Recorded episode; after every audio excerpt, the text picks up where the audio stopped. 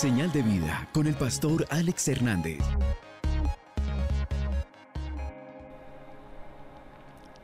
Cómo recuperar el rumbo es algo que muchas personas y en especial jóvenes me hablan a mí.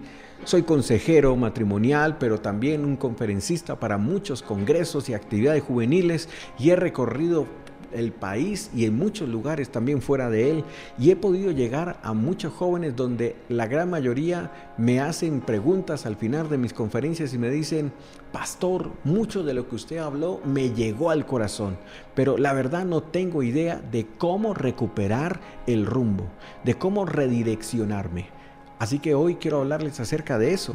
Lo primero que le hablo a estos jóvenes y que tal vez te puede servir a ti el día de hoy de una manera muy especial es recupera lo que te apasiona.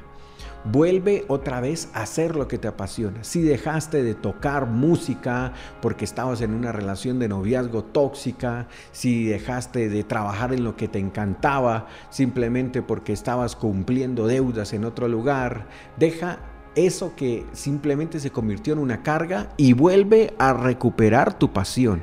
Apocalipsis capítulo 2, verso número 5 nos dice, recuerda de dónde has caído, arrepiéntete y vuelve a practicar las obras que hacías al principio. Si no te arrepientes, iré y te quitaré el lugar de tu candelabro. Pero mira lo que dice la escritura de una manera muy puntual, vuelve a practicar las cosas que hacías al principio. Vuelve a la pasión, aquellas cosas que realmente te encantan. Mira, hay gente que se pone a estudiar cosas simplemente por cumplirle el deseo al papá y a la mamá, pero él quería ser chef, quería ser enfermera, no quería ser contador, no quería ser administrador, pero siguiendo una herencia de familia se convirtió en médico, en abogado, pero hoy te digo, ¿quieres ser un hombre y una mujer exitosa en lo que te propones hacer? Entonces hazlo bajo la plataforma o desde la plataforma de tu pasión. Vuelve. Cuando se pierde inclusive el rumbo en el matrimonio, siempre le digo a las parejas, vuelvan a hacer lo que les apasionaba, lo que disfrutaban. Salgan a comer, salgan a, a un a un paseo familiar, vuelvan otra vez a disfrutar de aquellas cosas que les parecían a ustedes de novio o recién casados algo supremamente divertido, vuelvan a la pasión en el ministerio, vuelve a la pasión en Dios, aviva, le dijo Pablo a su joven discípulo Timoteo, el fuego que hay en ti, aviva el don, despierta lo que has dejado caer. Así que mi querido amigo, vuelve a apasionarte por las cosas que antes movían tu corazón y haz que eso se convierta en una energía para ti. Número dos, rodéate de la gente correcta. Mira, si persistes en estar con la gente incorrecta en lugares incorrectos, vas a terminar haciendo lo incorrecto. Hay un dicho por allí que una manzana dañada puede echar a perder todas las demás del canasto. Así que mi querido amigo, las malas compañías echan a perder las buenas costumbres. Si quieres recuperar el rumbo, sal del lugar incorrecto. Corta con relaciones incorrectas. Sal de estar rodeado de la gente incorrecta. Tienes que tomar decisiones. Una de las cosas que he insistido mucho a la gente que me rodea este año es no sigas haciendo lo mismo del año pasado esperando resultados diferentes este año.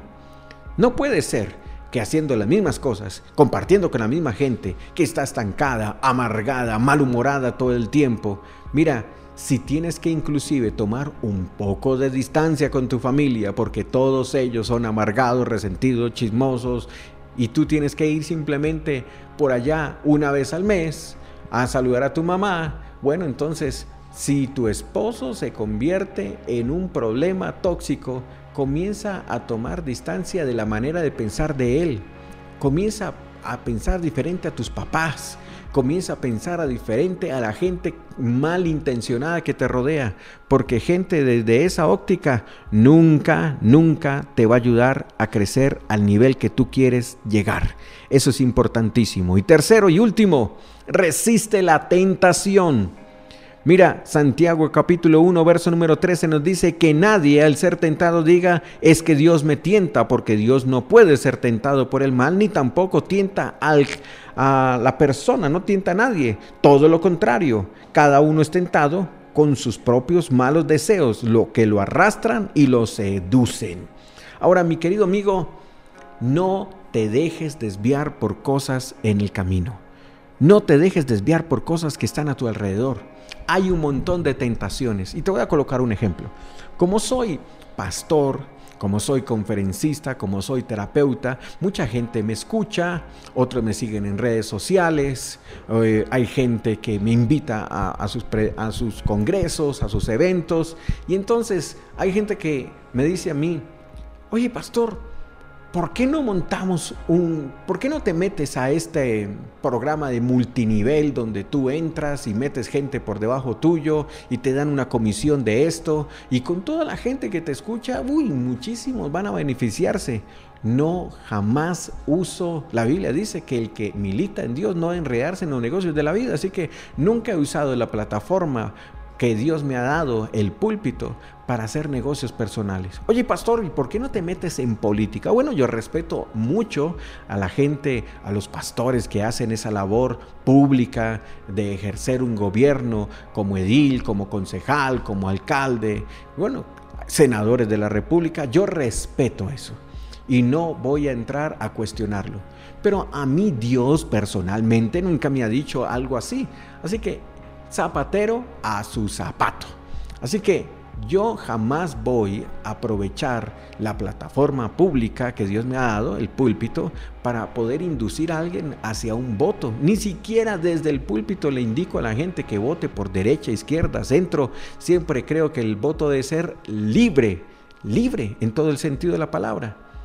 Y mucha gente en el camino comienzan a desviarse con tentaciones que se les va dando el camino matrimonios que se desvían por la tentación de una aventura y pierden la felicidad de estar juntos por una tercera persona.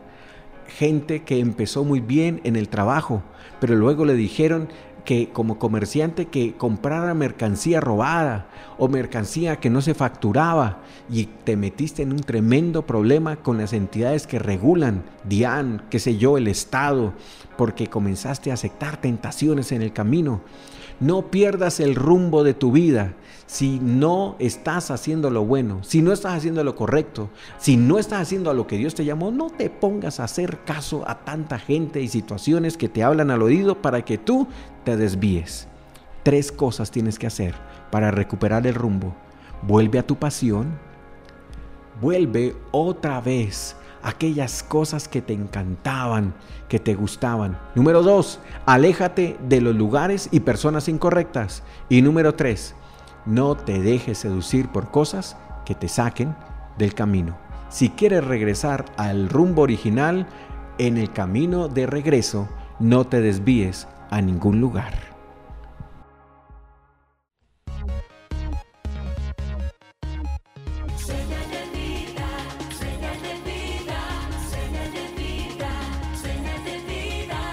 Señal de vida con el pastor Alex Hernández.